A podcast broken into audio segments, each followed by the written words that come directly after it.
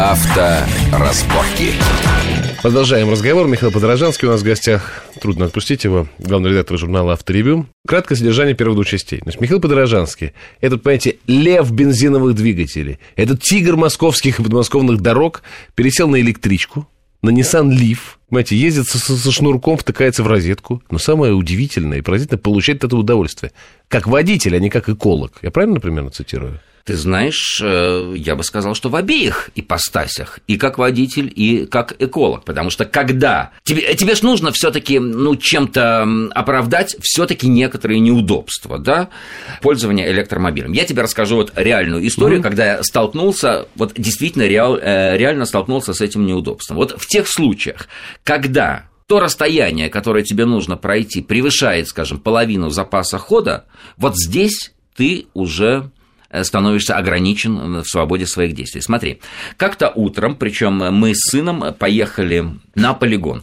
На полигон это от московской квартиры где-то 100 километров нужно ехать, это угу. на север от Москвы, Дмитровский район.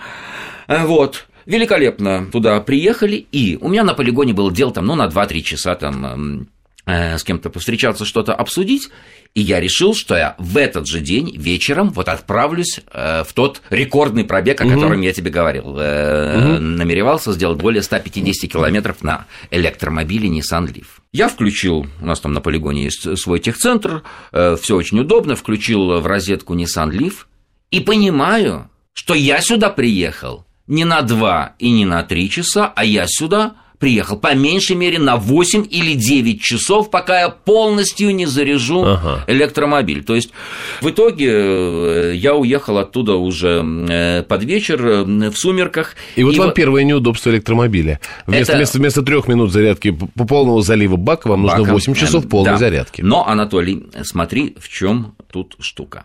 Как я тебе рассказал вот э, в первой части, когда я выпрашивал этот автомобиль и одни, э, э, электромобиль, и одним из аргументов не давать мне его было от, полное отсутствие в России инфраструктуры. Что такое инфраструктура?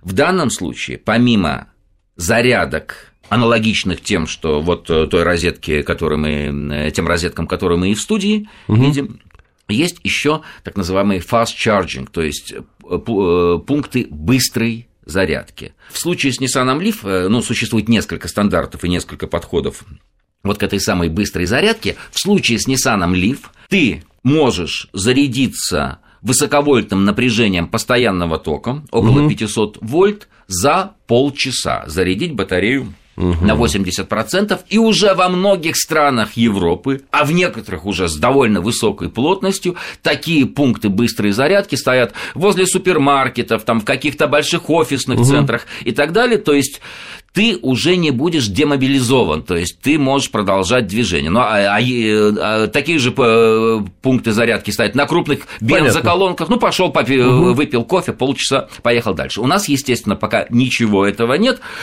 Это, конечно, с одной стороны плохо, с другой стороны, именно сейчас вот э, в Европе с участием, конечно, и японских, и американских специалистов, идут, как я понимаю, последние стадии, вот на завершающих стадиях э, переговоры по принятию общего стандарта. Какой же стандарт принять? Потому что есть подходы, связанные с зарядкой, с быстрой зарядкой электромобиля, высоким напряжением постоянного тока, угу. либо высоким напряжением трехфазным током и так далее. Плюс какие разъемы. И Понятно. вот сейчас это все решается. И, конечно, было бы здорово, чтобы Россия или по меньшей мере крупные города, где очень критично стоит вопрос загрязнения воздуха, по, ввели бы, по крайней мере, я не говорю об инфраструктуре, да, она все равно появится, уже есть э, инициативные люди и организации, в частности, в московских электросетях, э, которые установят эти заправки, но нужны еще какие-то знаки внимания. Например, нужно уменьшить пошлины или э, снизвести их до нуля на транспортные средства с нулевым выхлопом. Ни в коем случае, это же нелепость брать такой же транспортный налог, исходя, там, скажем, из лошадиных сил, считая лошадиные ну, да. силы, которые есть у электродвигателей и так далее. Подожди, Пока Миш, вот скажи этого мне. ничегошеньки нет Посмотри, ведь мы же, мы же не успели еще насладиться. Это штатам хорошо. У них были 50-е специальные автомобильные, у них были 60-е, 70-е, 80-е. У них... Мы же, мы не успели еще насладиться машиной, мы не успели на них ну, поездить. Ну, мы же несчастные. Дружище, ну хорошо, давай в этом э, несчастье будем пребывать еще э, сколько-то лет. Ты когда прилетаешь в Шереметьево, ты ведь испытываешь, особенно помнишь, когда в старой еще там в новом терминале как-то рассасывается воздух, а когда выходишь из старого под навес, и первый вот этот вот вздох, вдох. Ага. И ты чувствуешь, господи, ну и Родина, при, э, приехал, какой там ужасный запах, какой там ужасный выхлоп. Ну, об этом нужно думать. Тут э, есть во, э, вопрос другой, Анатолий. Дело в том, что если мы говорим в контексте глобальном таком вопросов сохранения окружающей среды, в частности, эмиссии вот этого углекислого газа или так называемого парникового угу. газа, нужно понимать, а каким образом мы получаем это электричество, которое мы засасываем Между прочим. в электромобиль. Да? И если в той же Швеции, которую мы с тобой уже упоминали, там практически 100% электроэнергии вырабатывается без применения, без сжигания углеводородов. Ну, то есть всякие ветряки туда-сюда. Всякие да. ветряки, главным образом гидроэлектростанции угу. и так далее. Если близкая картина уже в той же Дании, там до 30-35% в общем балансе уже доля электроэнергии, которая вырабатывается ветряками, то в России по меньшей мере две трети электроэнергии, и практически 100% электроэнергии, в частности в Москве, производится путем сжигания углеводородов. Прежде всего, если мы говорим о Москве, газа, но все равно с эмиссией Понятно. того самого... То есть это получается экологический самообман. Вот. Слушай теперь внимательно. Здесь работает так называемый эффект масштабирования. То есть очень большой генератор – будет выплевывать меньше всякой гадости, включая парниковый газ СО2, чем много-много маленьких. Чем много-много маленьких. Ага. В общем-то, даже при нашей архаичной электроэнергетики с точки зрения э, современности или несовременности ну генерирующих э, мощностей, все равно получается очень и очень в разы существенный экологический эффект при применении электромобиля. Уж не говоря о регионах, скажем, Поволжский регион, да, рядом угу. с крупными реками, где львиная доля электроэнергии вырабатывается гидроэлектростанциями, там эффект просто уже не в разы, а на порядке будет угу. выше экологически. Так что, и ты понимаешь, я ведь разговаривал со многими чиновниками, от которых отчасти зависят, эм, зависят вопросы тарифного регулирования, да, снизить пошлины, не угу. снизить, как поступить с транспортным налогом и так далее.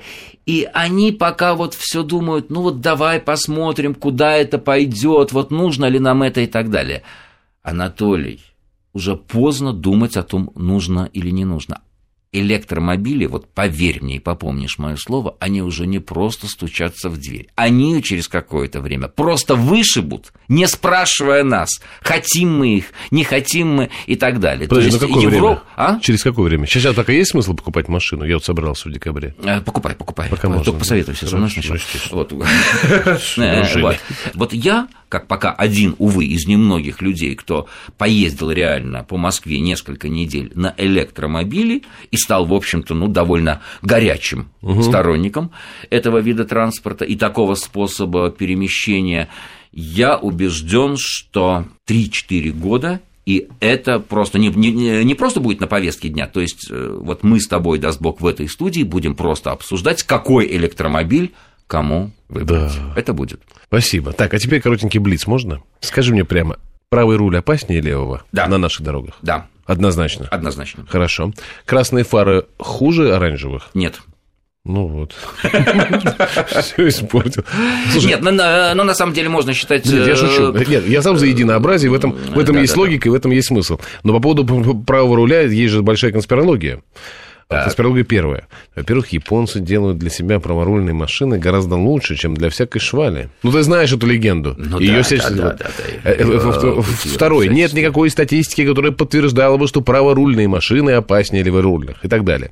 И поэтому вот эта вот битва лево и право рульных Ну, во-первых, что, э, что касается статистики, это статистика или, во всяком случае, те факты, которые приводят э, защитники правого руля, все эти цифры и доводы довольно лукавы, достаточно провести один эксперимент. Ты на довольно узкой дороге, но которая позволяет совершить обгон автобуса или так называемой фуры, выезжаешь на обгон, а навстречу едет мотоциклист, который тоже в это время совершает обгон, скажем, легкового автомобиля. Вот тебе элементарная и самая первая ситуация стопроцентной да. аварии. Да, представил, представил все, как это происходит. Абсолютно. Тебе достаточно просто высунуться для того, чтобы оценить дорожную ситуацию на э, встречной полосе, если, если там у тебя вероятность да. обогнать или нет, и уже сама попытка выяснения да. этой ситуации заканчивается да, э, да, про- да. проблемой. То, что говорят э, там Э, скажем, Европа,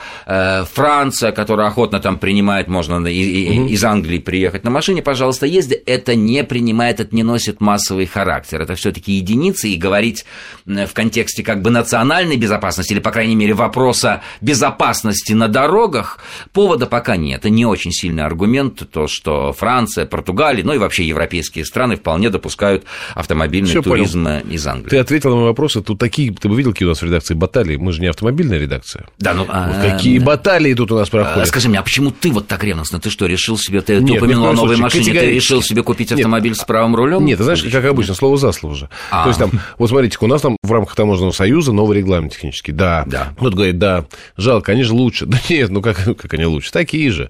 Только хуже, потому что опаснее. Да нет, ну что за... И тут, естественно, уже друг за друг за грудки. Да нет, минуточку. Да я вам... Да, ну и так далее. Спасибо, что остановил кровопролитие. Архаичности в подходе к каким-то вопросам в Казахстане там ведь достаточно жестко и довольно да. быстро решили. И никаких там массовых беспорядков, забастовок не было, как-то все это угу. прошло, и тьфу-тьфу-тьфу ну в и... большинстве случаев с позитивным Вот на этой ноте, тьфу-тьфу-тьфу, давай и попрощаемся. Михаил Подорожанский сегодня был с нами, главный редактор журнала «Авторевью». Миш, надеемся тебя увидеть в нашей студии, ну, хотя бы до Нового года. Спасибо. Подведем итоги 2011 будем с надеждой смотреть 2012 А пока просто большое человеческое спасибо тебе. Спасибо вам. Счастливо. Авторазборки.